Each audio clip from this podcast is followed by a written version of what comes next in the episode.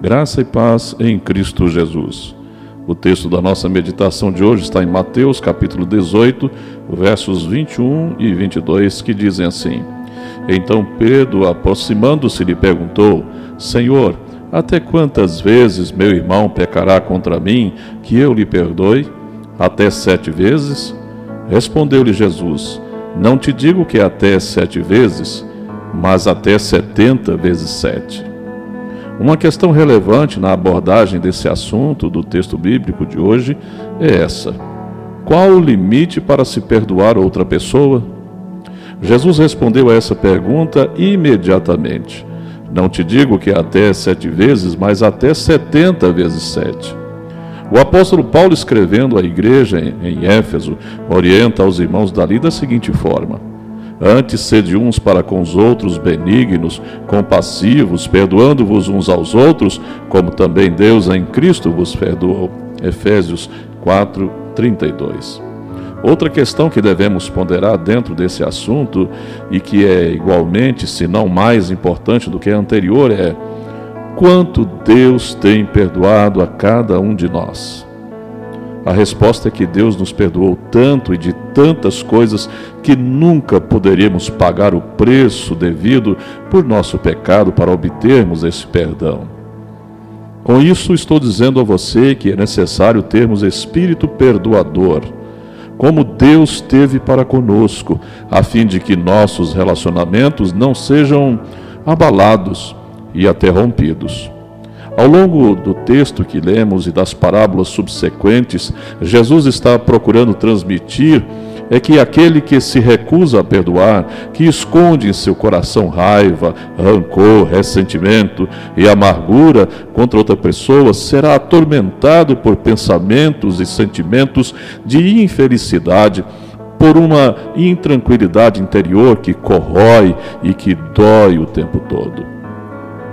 Quero lhe dizer neste dia, talvez algo que ninguém ainda tenha lhe dito. Perdão não é esquecer.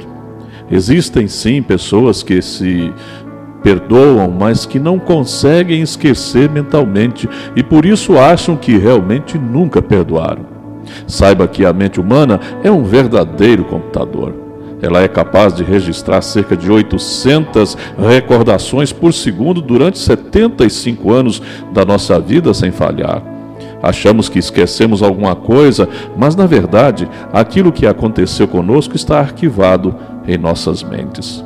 Para isso é necessário fazer-se uma distinção entre esquecimento emocional e esquecimento mental.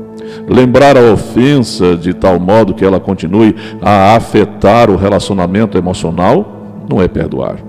Porém, lembrar a ofensa como um fato consumado, sem significância ou efeito negativo em meu relacionamento, isto sim é perdoar. Em minha experiência pessoal de vida, vivi tempo de, de um desencontro com uma pessoa que foi um grande amigo. Quando ministrei o perdão, passei novamente a conviver com aquela pessoa sem nenhum constrangimento. Havia lembrança, mas não me incomodava mais. É como se uma ferida cicatrizada, como não está cicatrizada, não dói mais. E então, como é que está essa questão em sua vida? Tem perdoado muito? Ou você é um carregador de fardos pela vida fora? O que você tem para apresentar nessa área da vida humana? Perdão não é um sentimento.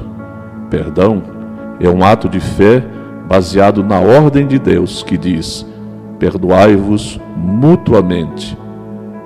Pense nisso. Vamos orar. Senhor meu Deus, de fato não tenho como ser plenamente grato ao Senhor por tão grande livramento que me tens dado através do teu generoso perdão. Como o Senhor muito me ama, também muito me perdoa. Ajuda-me a ser um perdoador dos que muitas vezes me afligem. Quero sim, Senhor, perdoar a todos que me têm ofendido, mas nem sempre consigo. Preciso da tua ajuda, ó Espírito Santo de Deus. Ajuda-me. Eu oro a Ti nesse dia, disposto a perdoar quantas vezes for preciso, com Tua ajuda. Eu te peço isso em nome de Jesus. Amém. Aqui se despede o pastor Wilton Cordeiro da Silva, da Igreja Presbiteriana de Itumbiara, localizada na Avenida Afonso Pena 560. Um grande abraço a todos. Deus vos abençoe.